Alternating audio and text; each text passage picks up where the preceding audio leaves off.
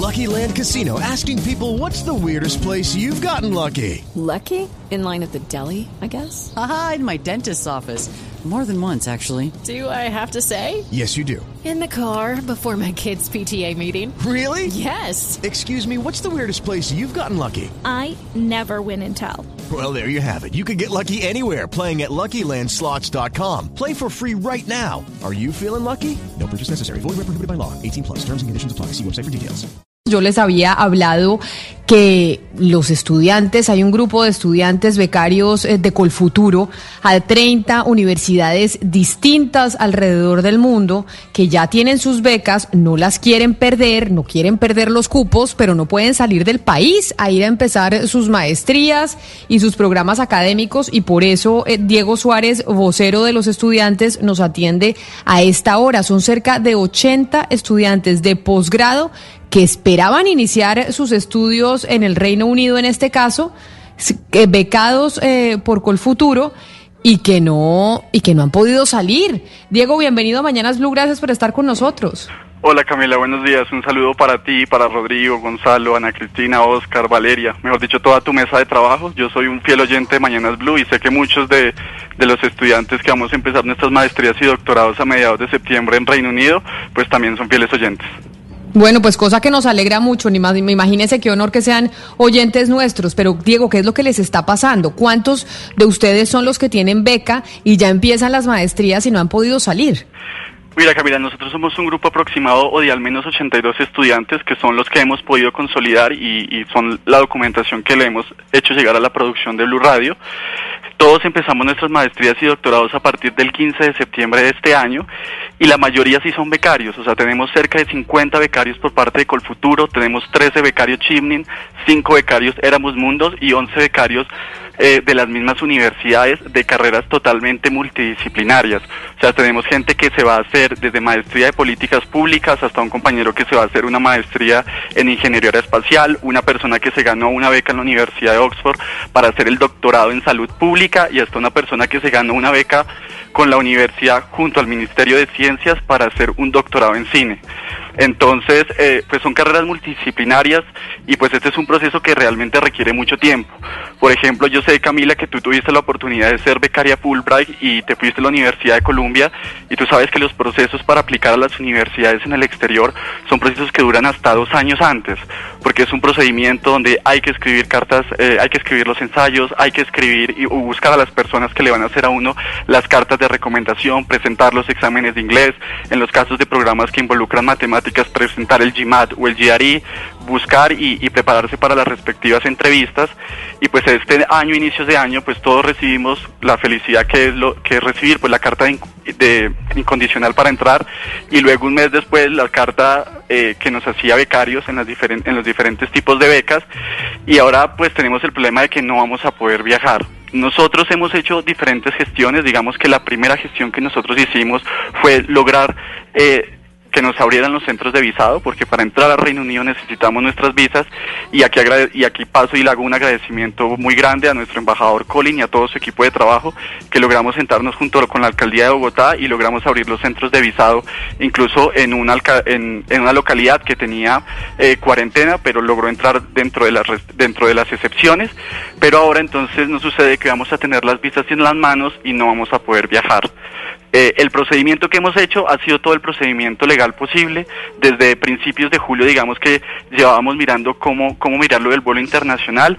Al principio pues dijimos, no, como el estado de emergencia termina el 30 de agosto, pues desde el 1 de septiembre ya se autorizan los vuelos internacionales, pero pues como hemos visto, eh, solamente se han autorizado entre 10 y 15 vuelos de carácter nacionales en lo que tiene que ver en Bogotá.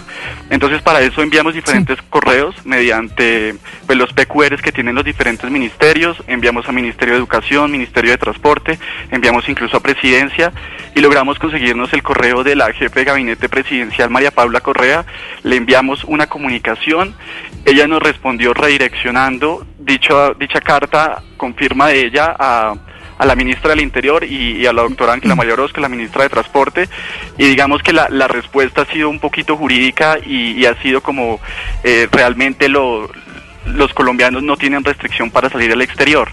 Pero sin embargo, pues está clarísimo que una aerolínea no puede llevar gente sin traerla. Entonces, ¿cuál es nuestra petición? Y eso es lo que nosotros queremos pedirle al gobierno nacional, que es un impulso, y es que nos habiliten un vuelo humanitario, especial, comercial o, semicor o semicomercial entre el 15 y el 20 de septiembre eh, para poder eh, llegar al Reino Unido. No, porque, porque decidimos esta fecha, porque a partir del 21 de septiembre es que iniciamos nuestras clases y también porque para esa fecha nosotros podemos garantizarles a las aerolíneas que tenemos al menos 80 estudiantes ya con su visa en su mano. Sí, y es que Camila, de verdad es asombroso lo que le está pasando a este grupo de jóvenes porque son 80 jóvenes supremamente talentosos que adquirieron estas becas con una dificultad gigantesca.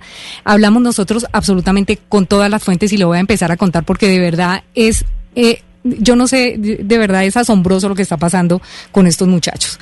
Hablamos primero con Colfuturo. Entonces Colfuturo nos dice, mire, nosotros estamos prestos a desembolsar eh, los tiquetes quienes tienen eh, quienes, a quienes les damos tiquetes para que lleguen a cumplir con sus becas en, en el menor tiempo posible y eso se está haciendo y eso lo hemos venido haciendo. Pero nosotros no podemos tramitar un vuelo humanitario y es entendible que Colfuturo no lo haga. La embajada y la alcaldía de Bogotá les están prestando absolutamente toda la colaboración para las visas Camila.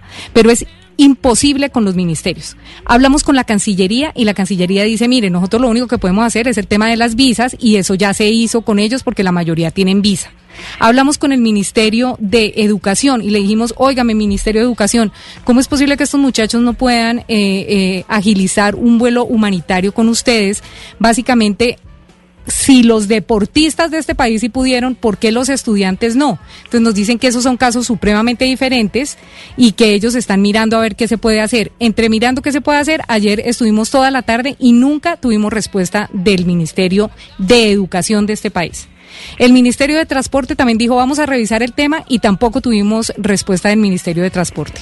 Y la Cancillería lo que nos dice ya las visas las tienen y ya nosotros más no podemos hacer. Entonces ahí uno se pregunta, Camila, entonces ¿quién debe ayudar a gestionar un vuelo humanitario y por qué es tan fácil para un deportista que salga del país y no para un estudiante.